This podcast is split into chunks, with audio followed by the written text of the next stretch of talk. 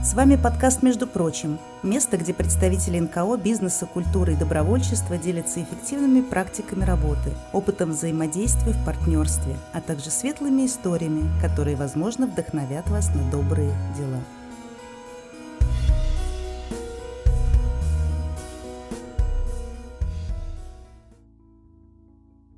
Добрый день, друзья! Меня зовут Алексей Сухов, я руководитель центра «Мир Далат», Сегодня у нас вторая встреча с московскими гостями, которые практически специально приехали к нам в студию Мир Далат, чтобы рассказать о своих удивительных, замечательных проектах. И у нас в гостях основатель фонда, мама ребенка с диагнозом спина бифида Инна Инюшкина. Инна, Сразу первый вопрос для наших слушателей и для меня, потому что, как правило, мы мало знаем о таких редких болезнях, что это за редкая болезнь, как она протекает, и дальше перейдем к тому, что делает ваш фонд.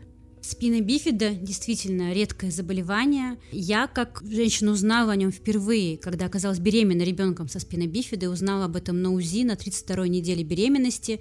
И тогда, 11 лет назад, не было никакой информации об этом, не было никаких общественных организаций или фондов, никаких экспертов. Найти информацию было практически невозможно. И когда я столкнулась с этой историей, пыталась как-то помочь своему ребенку, еще нерожденному ребенку, я писала во все возможные фонды, которые тогда существовали, но мне отвечали, что мы занимаемся аутизмом, мы занимаемся раком или мы занимаемся пороком сердца, и я не нашла ни одну организацию, которая занималась бы патологией спины бифида. После рождения ребенка моего оказалось, что эта патология действительно серьезная. Там множественные пороки развития.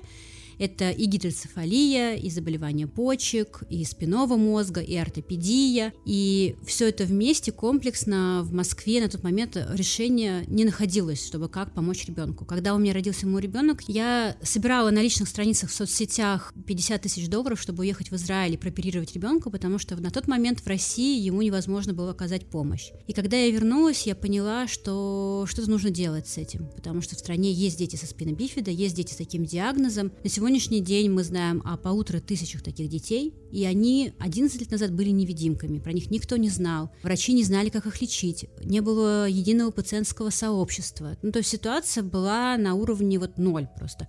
Хотя в Америке уже на тот момент существовала ассоциация спины бифида 40 лет. Так мы начали создавать свою организацию. Я вот смотрю на это число, полторы тысячи. Вроде бы не так уж и много, но с другой стороны, это болезнь, которая подвергает любого еще не рожденного нерожденного человека к страданиям в будущей жизни. А вообще, как она распространена в России именно по регионам? И насколько знают врачи об этой болезни. Как правило, все у нас хорошо в Москве, все у нас хорошо в Санкт-Петербурге. И только мы закаты МКАДа удаляемся, как правило, особенно, наверное, о редких болезнях все меньше информации. Дело в том, что это действительно редкое заболевание, и, с одной стороны, это всего лишь полторы тысячи детей, о которых мы сейчас знаем. Мы не знаем, сколько действительно их в стране, и, к сожалению, в Минздраве сейчас нет статистики, эти дети пока не считаются Минздравом, он не ведет статистику официально. Возможно, этих детей серьезно больше. Мы пытаемся сами как-то это посчитать. И дети распространены тонким слоем по всей стране. То есть дети есть и в Калининграде, и в Мурманске, и в Владивостоке. То есть в каждом городе есть по несколько детей с патологией спины бифида. Это серьезно затрудняет нашу работу, потому что вокруг ребенка должна быть действительно команда профессиональных врачей, которая понимает, как с ним работать и как обследовать орган, который страдает. Должны быть педагоги, которые понимают, как с ним работать. Спортивные тренера, которые занимаются с ним спортом, психологи. То есть это целая команда команда, которая работает с ребенком, ну как и с обычным ребенком, тоже работает целая команда обычно. Но здесь нужно понимать специфику диагноза. И нам приходится обучать такие команды практически в каждом городе. Это серьезно усложняет нашу работу, но эта работа как раз такая системная, чтобы в случае, если появляется в городе еще или еще ребенок, там уже есть обученная команда, и она уже понимает, как работать с ребенком с таким диагнозом. То есть, по сути, я правильно понимаю, что ваш фонд является экспертом для тех кто еще не знает об этой болезни и готов приезжать в регионы, чтобы информации стало больше. Вот здесь вот важное слово, которое вы сказали, фонд эксперт, я бы для, для других НКО обратила это внимание, потому что мы много лет боролись с мышлением людей, что фонд это денежный мешок, что нам можно просто присылать счета, и мы будем их оплачивать. Мы так не работаем. Для нас очень важно быть экспертами в области спины бифида, развивать экспертное сообщество, развивать врачебное сообщество. Мы вносим изменения на уровне государства. То есть мы решаем проблему на системном уровне как эксперты в первую очередь. И уже во, во вторую очередь мы оказываем адресную помощь тем детям, которые уже рождены и которым она нужна. Давайте об этом подробнее тогда поговорим, потому что всегда есть как бы два мнения. Первое это именно адресная помощь, где мы помогаем и детям, и взрослым. И есть системная помощь, о которой мы говорим практически последние несколько лет. И мы говорим на форумах в Москве и очень мало говорим в регионах. А нас именно регионы очень хорошо слушают. И им эта экспертиза, я думаю, необходима. Да, это всегда такая сложная, тонкая грань выбора, вот для меня, как для основателя фонда, выбора между адресной помощью и системной помощью, как найти этот баланс, как оказывать помощь грамотно. Когда мы только-только создавались, конечно, большое внимание было на адресной помощи, потому что тогда мы находили детей в совершенно тяжелейшем состоянии, полностью не обследованных, не получающих никакую помощь у которых не было инвалидных колясок уже в 7 или в 9 или в 12 лет мы находили детей, которые не ходят, и они все еще ездят на вот этих лялечкиных колясках, когда мама их катает. Ну, то есть мы находили детей в тяжелейшем состоянии. Сейчас за 7 лет работы фонда, так как у нас количество подопечных, ну, мы понимаем, это там тысячи, полторы тысячи детей, мы смогли выстроить так систему помощи, что все дети, которые к нам обращаются, они стабильны, они обследованы, они получают необходимую помощь, и поэтому сейчас уже последние пару лет точно я могу свое внимание направить на системные проекты, и это проекты, которые не только решают проблему, но и профилактируют ее, профилактируют возникновение этой проблемы. Как пример такого системного проекта, одного из самого первого, который произошел в нашей стране, мне кажется, это появление внутриутробных операций на территории страны, потому что когда мы только открылись как фонд, мы собирали по 12-16 миллионов, вот 7 лет назад, это огромные деньги, и посылали беременных женщин в Швейцарию, чтобы сделать внутриутробную операцию. Вы представляете себе, что такое внутриутробная операция? Не представляю, если честно. Это беременной женщине разрезают живот, разрезают матку, и через маленькое отверстие в матке зашивают спинку у ребенка, зашивают вот эту спинку спинномозговую грыжу, зашивают матку, зашивают снова живот, и женщина продолжает быть беременная, продолжает вынашивать этого ребенка после операции, и ребенок рождается практически здоровым. По исследованиям МОМС, это международное исследование, ребенок рождается на 60% точно здоровее, чем он мог бы родиться. То есть, если, например, мой личный ребенок, он в коляске, он не чувствует ног, у него нет движения, он не может даже стоять и не может ползать ногами, то дети, которые рождаются после внутренних операций, они прекрасно бегают, ну, может быть, там, им нужно установить шунт, например, или иногда иногда у них там какие-то проблемы по урологии, но это значительно отличается от ребенка, если бы с ним не делали внутриутробную операцию. И получается, в России теперь начали делать эти операции. Вот когда мы только открылись, эти операции были в Швейцарии, мы собирали эти огромные миллионы, но потом пришло решение, что зачем собирать миллионы отправлять в Швейцарию, когда нужно обучить наших врачей, создать команду в России и делать эти операции бесплатно по ОМС. И вот уже с 2019 года в центре Кулакова в Москве эти операции проводятся бесплатно по ОМС. И это, ну, на, на мой взгляд, это невероятно невероятное чудо. Уже сделано больше 50 операций в России, то есть около 50 детей, у них появился шанс родиться здоровыми, насколько это возможно. Это действительно большой путь. А давайте расскажем, как получить эту ОМС-помощь для тех, кто еще не знает, но столкнулся с подобной болезнью. Если вдруг в вашем окружении или в вашем фонде или где-то вы встречаете беременную, которой будущего ребенка патология спины бифида, мы очень рекомендуем, чтобы она написала в наш фонд спины бифида, потому что в этом случае мы ее грамотно проконсультируем и маршрутизируем к специалистам и к врачам, которые еще раз ее диагностируют, что это точно это патология, сделают МРТ, это обязательное обследование, которое обычной беременной просто так не делается. При спины бифида делается это МРТ.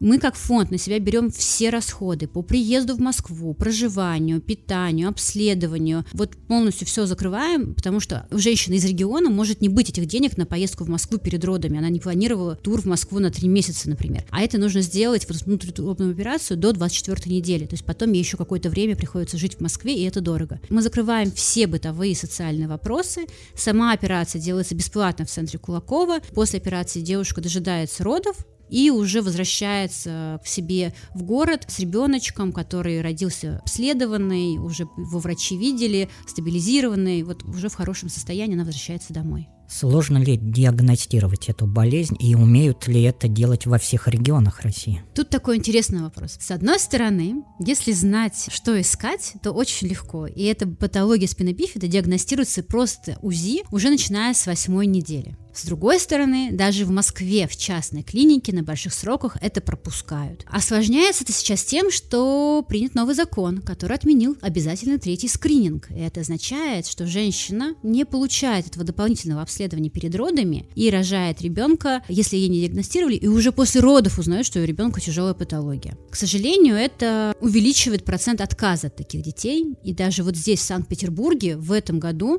случилось что-то невероятное. Мы получили получили детей 22 года рождения отказов больше пяти детей из Санкт-Петербурга. Отказы на что? Отказы от ребенка новорожденного. То есть у нас сейчас около пяти детей-сирот, которым полтора годика всего, но от них мамы отказались.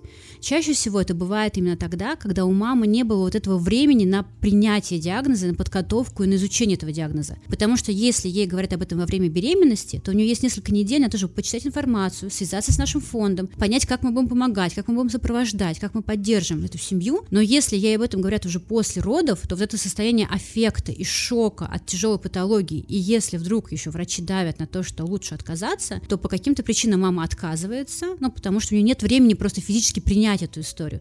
И сейчас мы получили пятерых детей со спинобифида в детском доме Санкт-Петербурга, например. И, на мой взгляд, это, ну, это ужасная ситуация, потому что это прекрасные дети. Я буквально вчера была в этом детском доме, мы их снимали, фотографировали. Двое из них ходят своими ножками, у них минимальная патология, и страшно представить, как было рассказано маме о будущем ребенка, что она от такого чудесного, милого малыша смогла отказаться. То есть, к сожалению, сами врачи иногда делают шаг к тому, чтобы мама отказалась от ребенка. Это страшно. Инна, а может есть специальные программы, которые помогают с диагностикой или же помогают в развитии системных проектов ваших и ваших партнеров?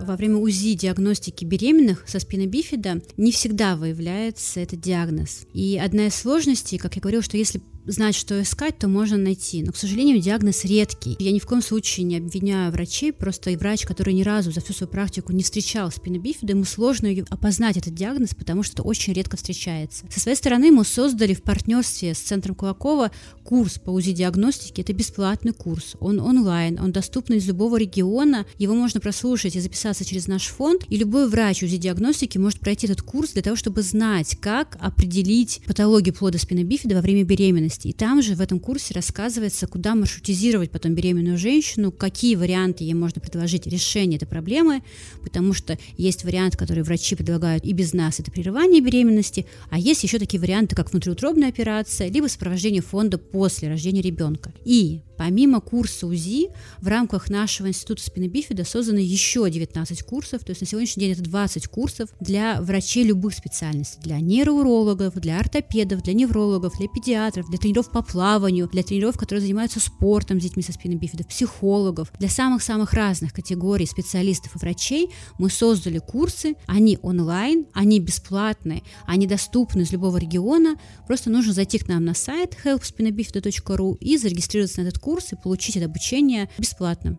И мне кажется, это отличная возможность, чтобы получить такое профессиональное образование, особенно если специалисты, которые нас сейчас слушают, у них есть ребенок со спиновидением, которым им нужно заниматься или которого нужно лечить. Во время этих курсов можно получить доступ к ведущим экспертам страны, задать им вопросы, пойти к ним в супервизию, связываться с ними, ну, лично уже задавая какие-то вопросы. Это хорошая возможность. Поэтому я всем рекомендую обратить внимание на этот проект и на эти курсы. Все будет в описании подкаста. Заходите и переходите по ссылкам. И как раз возвращаясь к системным проектам, что мы делаем для этого? Вот про первое, это мы очень хотим внедрить протокол сообщения диагноза. Потому что, с одной стороны, мы можем говорить, что врачи сообщают, но если представить себя на месте врача, то здесь я бы, ну, как бы я не осуждаю точно, потому что врачу сообщить беременной или только что родившей женщине, что у ее ребенка тяжелейшая патология, это тоже серьезный эмоциональный стресс. Если это рабочая история, но она тяжелая, эмоционально тяжелая ситуация. И здесь врачу тоже нужна поддержка и опора. Если будет протокол сообщения диагноза, диагноза, если у врача будут понятные, прописанные слова, которые нужно маме в этот момент сказать, сказать, куда обратиться, в какой фонд, какую помощь от государства она может получить, и выдать ей эту информацию вот написанную, то, мне кажется, для врача это будет какая-то опора. Просто сейчас, пока у врача нет этой опоры, они сообщают так, как они могут, так, как они знают об этом диагнозе, а диагноз достаточно новый. То есть дети с этим диагнозом начали выживать не так давно. Вот э, не так давно вообще придумали шунты, это которые ставят при гидроцефалии. По-моему, не больше 60 лет назад их, их создали. Потому что у большинства этих детей гидроцефалия, и они только-только начали выживать хотя они в целом умственно, интеллектуально сохранные дети. И это вопрос внедрения протоколов во всех роддомах, это вопрос, который сейчас перед нами стоит, и мы этим занимаемся.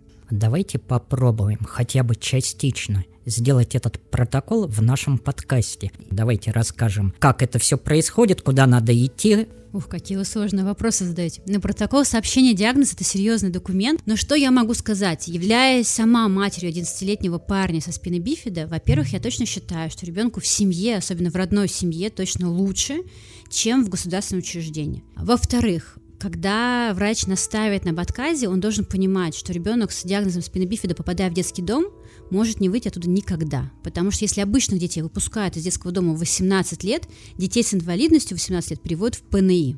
ПНИ – это заведение, где, ну, давайте по-честному, выжившие из ума старики приходят умирать. Это не место для развлечений. Попадая туда 18 лет, как вот у нас есть сейчас 18-летний парень в ПНИ, это ужасное место, которое ну, весь организм подстраивается под то, что вот сейчас нужно умирать. Это место, где нужно прийти и умереть. Больше двух-трех лет дети со спины бифида после 18 лет там не выживают. Мы получаем регулярную информацию о том, что ребенок умер, хотя он мог прожить длинную прекрасную жизнь. Как только врач наставит на отказе, он должен понимать, что ребенок проживет в детском доме ужасную жизнь и умрет в ПНИ. Его оттуда не выпустят в 18 лет. Если же он останется в семье, это ребенок, который будет точно интеллектуально сохранен, умственно сохранен, эмоционально сохранен.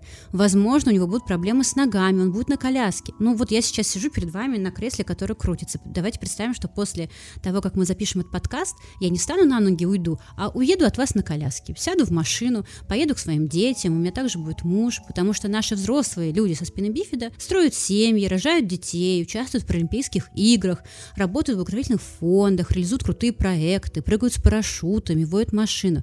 Это такие же обычные люди, как и мы с вами, просто на колясках. И почему мы должны сегрегировать их от обычного общества, почему мы должны запрятывать их в детские дома, мне непонятно, потому что ну, они имеют право жить среди нас. Это просто люди, которые на колясках. Это всем непонятно, кто живет ценностями некоммерческих организаций, кто знает, что такое инклюзия и стремится к тому, чтобы мы делали этот мир доступным. Поэтому спасибо вам, что вы это делаете. Спасибо нашим слушателям, что вы слушаете и продвигаете наши ценности в мир, ставя лайки, делая репосты Инна, э, вы столкнулись с этой проблемой, потому что у вас ребенок. Получается, чаще приходят к вам в фонд работать, волонтерить мамы, родители с такой же проблемой. У нас среди сотрудников есть родители детей со спиной бифида, это правда. Не все, потому что темы, которые мы поднимаем, они бывают узкие, например, нам нужны юристы или психологи, и мы берем профессионалов в этой области, которые могут оказывать профессиональные услуги. Но среди сотрудников есть родители детей со спинобифида в том числе. Вообще вам, как маме, которая столкнулась с этим диагнозом и у которой не было никакого фонда, было сложно начинать, и с чего вы начинали? Начинать, конечно, было сложно, потому что ну, я никогда не мечтала быть директором благотворительного фонда. Не было такого, чтобы я училась в школе и думала, вот я вырасту и стану директором благотворительного фонда. Такого точно не было. На момент э, создания фонда у меня уже была другая организация, у меня была своя частная школа в центре Москвы, я была директором школы, 10 лет я работала директором школы. Но каждый раз, когда я приходила домой и ложилась спать, я скучалась от работы, я понимала, что я должна создать что-то для родителей детей со спины бифида.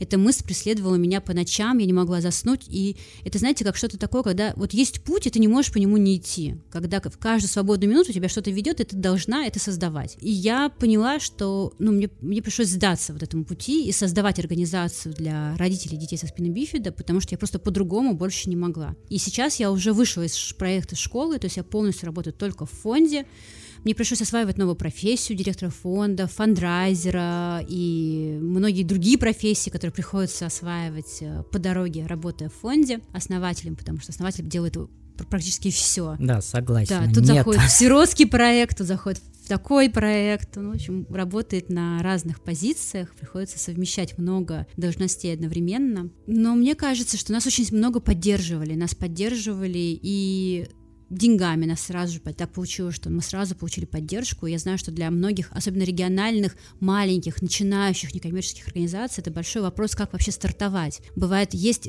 идея удивительно интересная идея, есть команды, есть проблемы, которые, правда, требуют решения, но чтобы запустить НКО, нужно хоть какие-то первые деньги, где их взять. Вот это очень сложная история, прям вот на старте. Ко мне часто обращаются НКО, что вот я помогла вот с этой историей фандрайзинга, потому что любая платформа, любой грант будет давать организация, когда организация работает уже год. То есть вот этот старт, первый год, он самый-самый сложный для организации. И я это понимаю, и мне каким-то образом, каким-то чудом повезло, потому что тогда, 7 лет назад, Митя Лешков Лешковский, это создатель таких дел, такие дела, и нужна помощь, есть такой проект. Да, сейчас Митя Лешковский признан иногентом. На тот момент он очень поддержал историю создания фонда, потому что тема внутриутробных операций казалась тогда космической, нереальной, и он искал кого-нибудь, кто создаст фонд спинобифида, чтобы эти операции мы могли делать для женщин из России. И он поддержал нас э, своей организацией прямо на старте. То есть они начали собирать деньги на нашу административку, когда мы еще даже не начали работать. И это большая была поддержка. И из этой ситуации я бы могла порекомендовать искать людей, которые также заинтересованы в решении вашей проблемы, которая у вас есть в НКО. Это может быть бизнес, это может быть СМИ, это может быть частные лица, которые также горят решением этой проблемы, как и вы, и будут готовы вложиться вот на старте в НКО. Мы так случайно перешли к вопросам поддержки поддержки некоммерческих организаций. Это здорово. Наш разговор плавно идет от темы к теме. Мне очень нравится. Тогда давайте действительно про поддержку более широко поговорим. Про поддержку некоммерческим организациям, которую вы можете оказать, будучи в Москве, когда есть НКО из регионов, и что им делать, когда к ним обратились мамы с этой проблемой, с этим диагнозом. Мы совершенно точно можем работать в партнерстве со многими организациями, с очень многими организациями, потому что вообще для меня принцип партнерства это основной, как раз не конкуренция, а партнерство. И здесь мы можем работать и с организациями, которые работают с беременными, потому что мы поддерживаем беременных, у которых есть патология плода спины бифида, и с организациями, с фондами, которые работают с сиротами, потому что мы помогаем детям-сиротам со спины бифида по всей стране, и нам очень нравится выходить на сиротские детские учреждения через региональные фонды, которые имеют свою уже какое-то место в регионе, которым доверяют организации, губернаторы этих регионов. Мы сотрудничаем со спортивными региональными организациями, потому что у нас есть отдельный спортивный проект, и наши дети занимаются спортом в регионе. Вот сейчас, например, мы будем делать лагерь в Татарстане а, на 25 детей для детей из Татарстана. У нас там такой интересный слоган, что мы берем детей с инвалидностью и возвращаем вам паралимпийских чемпионов. И мы развиваем а, адаптивный спорт в Татарстане. Поэтому мы работаем работаем со всеми секциями адаптивного спорта по всей стране, поэтому тут тоже можно с нами партнериться. Ну и дальше по всем вопросам оказания адресной помощи, если организация делает коляски или другие ТСР в России, мы, мы работаем с российскими производителями в том числе. Ну, если есть какая-то инфраструктура для детей с инвалидностью, мы с удовольствием партнеримся с этими организациями, работаем совместно. Здорово. А вообще, давайте тогда плавно к следующему вопросу перейдем. А что особенно необходимо, вот как раз из ТСР или какие-то особенные потребности есть у детей? Все ли они покрываются государством? И если не все, то почему? Ой, это интересный вопрос. Тут, конечно, зависит от степени поражения спинного мозга и от того, какая тяжесть поражения у ребенка. Но если это действительно серьезная патология спинномозговой грыжи серьезно, то ребенку понадобится, возможно, инвалидная коляска, и желательно, чтобы она была хорошая, хорошего качества. Возможно, понадобится вертикализатор, это тоже дорогостоящее оборудование, ортезы на ноги, понадобится катаризация, это несколько катетеров в день, памперсы, ну и еще некоторые уже более дешевые вещи. Конечно, в государстве по ИПРА это все прописано, и родители могут это получать, но чаще всего так происходит, что если наш юрист не сопровождает этот процесс, то от государства мы получаем не очень качественный ТСР. Поэтому у нас есть юридическая программа, у нас есть сейчас работают два юриста, которые сопровождают наших подопечных помогает им переделать ИПРА, помогает вписать правильные коляски, правильный вертикализатор и получить это. И на самом деле мы, ну, вплоть до того, что мы выходим на суды с ФСС, и я упоминала Татарстан и хороший, прекрасный спортивный лагерь, который мы делаем там с прекрасным донором. Но параллельно мы судимся там с прокуратурой, с ФСС, и сейчас благодаря этим судам снимают директора ФСС в Татарстане, потому что наши дети два года без катетеров. А Катетер стоит 100 рублей, и в день их нужно штук 6-7. То есть мамы тратят по 700 рублей ежедневно для того, чтобы у ребенка не отказали почки, для того, чтобы вводить мочу. А это должно выдаваться государством бесплатно.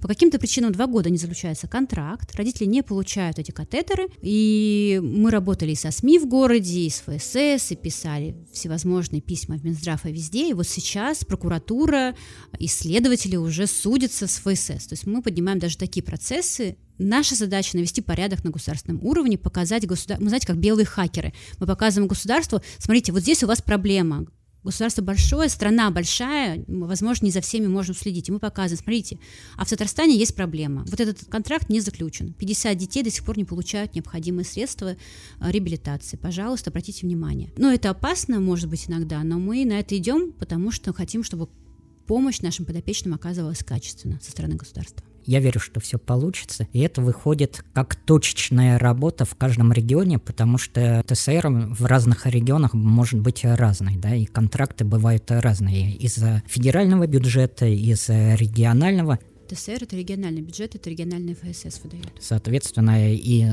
в зависимости от регионов может быть разная коляска, разные катетеры. Там а, разные суммы, которые выделяются в разных регионах на ТСР, да. Главное, чтобы их хватало на тех детей, которые есть э, в регионах. Спасибо за ответ. Вы до этого говорили, что у вас ваши подопечные занимаются творчеством, занимаются спортом. Давайте для наших слушателей расскажем пару-тройку или одну историю о таких э, замечательных людях, которые через боль и страдания идут к победам над своей болезнью и не опускают руки. Ой, это спортивный проект. На самом деле, это мой любимый проект. Я его очень люблю. И я расскажу несколько историй как раз про девушек, которые живут в Петербурге. И они спортсменки, потрясающие девочки на колясках и спортсменки. Но что в целом меня увлекает в этом проекте? Благодаря занятиям спорта из ребенка, который заперт дома и учится онлайн, и редко выходит, и вот он на коляске сидит дома, если ребенок начинает заниматься спортом, то мы получаем увлеченного подростка, который ездит постоянно на соревнования, ездит на тренировки. Эти соревнования могут быть в разных городах, то есть он из своего города выезжает там в Москву или как раз в Санкт-Петербург, в зависимости от того, где он живет. Он встречается с другими подростками-спортсменами. Я посещала сама много раз такие различные соревнования и видела, как, например, 18-летняя девочка-теннисистка только что отыграла в большой теннис-матч, вся такая разрумяненная, разлохмаченная. Тут подходят к ней парни из Белоруссии, тоже как-то с ней флиртуют, поздравляют ее. Там первая ракетка на коляске мира к ней подъезжает, тоже ее поздравляет. И вот эта вот энергия какого-то радости, какого-то жизни, она происходит. И девочка приехала на соревнования, например, из Крыма. Если бы она не занималась спортом, она бы просто сидела в этом Крыму без доступной среды в своей квартире и не выходила оттуда никогда, и вот этой жизни у нее бы не случалось. А тут у нее соревнования, поездки, тренировки, другие города, какие-то спортсмены, именитые спортсменки, медали. И это все что-то про жизнь. И поэтому я очень люблю спортивный проект. А, в Санкт-Петербурге есть девочка Даша Чернова. Она танцует на колясках. Очень красивая, очень талантливая девочка. А, можно посмотреть, наверное, погуглить ее, найти, как она танцует. В Санкт-Петербурге очень часто проходят соревнования по танцам на коляске. И она занимает вот я сейчас боюсь сказать неправильно, но у нее очень много первых мест по России точно, может быть и международные есть места уже, то есть она прям талантливейшая танцовщица на колясках. И в Санкт-Петербурге живет девушка, которая сейчас уже ушла из спорта, Полина Шакирова, но она была, по-моему, 36-й ракеткой мира она занималась теннисом на коляске, и в своих интервью она тоже рассказывает, как она из Санкт-Петербурга, не зная языка, поехала на чемпионат в Австралию впервые на коляске, полетела сама. Ну, то есть это что-то такое прям по-настоящему про жизнь, когда человеку нужно поехать на соревнования, а, отыграть там, познакомиться со спортсменами. То есть это сильно расширяет мышление, расширяет сознание, как вообще по-другому можно жить, к чему можно стремиться, с кем можно общаться. В зависимости, ну, в отличие от того, когда ты сидишь в квартире, работаешь, например, онлайн и не видишь вот этот живой мир, не общаешься с другими людьми. И поэтому я очень люблю спортивный проект. В Санкт-Петербурге есть много секций адаптивного спорта, и это большой плюс, потому что город развитый, здесь есть доступная среда, есть спорт адаптивный, есть слэш-хоккей, активно развивается секция. У нас даже есть девочка, которая летает в аэротрубе, и мы надеемся в будущем делать спортивные лагеря. Вот сейчас у нас будет первый спортивный лагерь в Татарстане, а дальше мы надеемся делать спортивные лагеря и по дайвингу, и по фридайвингу для детей со спины бифида, и выездные лагеря в другие страны, когда это будет э, проще и дешевле выезжать из страны, с разными другими видами спорта, там по теннису лагерь или по слэш-хоккею лагерь отдельный. Это вот в наших планах на ближайшее будущее. То есть, если у какого-то бизнесмена есть подобный лагерь или место, куда можно приехать, он спокойно может позвонить вам, перейти по ссылкам в наших комментариях и в нашем описании данного эпизода и предложить свои услуги да, либо если этот бизнесмен занимается спортом, а это очень важно, мне кажется, все бизнесмены занимаются спортом, потому что это энергия, спортивная энергия достигаторства, она потом проявляется и в бизнесе. Если спорт является как ценность, он может просто инвестировать в развитие спорта в наших проектах. Здорово, обращайтесь, пожалуйста, в фонд, помогайте тем детям, которым помогает фонд «Спина Бифида», Оставайтесь с нами на связи, делайте репосты и слушайте наш подкаст на Яндекс Музыке, в Google подкасте, в сети ВКонтакте и везде, где вам это удобно. И главное, пишите нам, пишите о своем партнерстве, о том, чем вы интересуетесь. Если вам интересны наши темы, приходите к нам в студию подкастов «Мир Далат», рассказать о ваших проектах. Приглашаем некоммерческие организации и приглашаем социально ответственный бизнес. Инна, наш выпуск подходит к завершению. Хочется немножко продолжить традицию, которую мы обычно ведем в нашем подкасте, между прочим. Предлагаю вам обратиться к нашим слушателям с каким-нибудь добрым посылом и вообще все, что вам хочется сейчас сказать, у вас есть на это время. Ух, ну, я бы хотела порекомендовать верить в себя, независимо от того, это наши подопечные, или НКО, или волонтеры, или просто слушатели, верить в себя и верить в свои идеи, и знать, что все возможно, и что наше мышление устроено так, что если мы фокусируемся на чем-то позитивном, фокусируемся на возможностях, на решении проблемы, а не проблематизируем, то мы всегда находим выход и находим возможности, как решить эту проблему. Поэтому желаю вам веры в себя. Веры вам, дорогие друзья, и грандиозных добрых свершений. Оставайтесь с нами, подписывайтесь на наш подкаст и обязательно переходите по всем ссылкам наших друзей и партнеров и помогайте, помогайте делать этот мир добрее и светлее. С вами был Алексей Сухов и подкаст «Между прочим». Друзья, если вам понравился наш подкаст и наши гости поделились с вами полезным опытом и навыками, поддержите нас – переходите на сайт Центра Мир Делат, ссылка в описании, и подпишитесь на любую сумму ежемесячной поддержки, чтобы о добрых делах узнало как можно больше людей.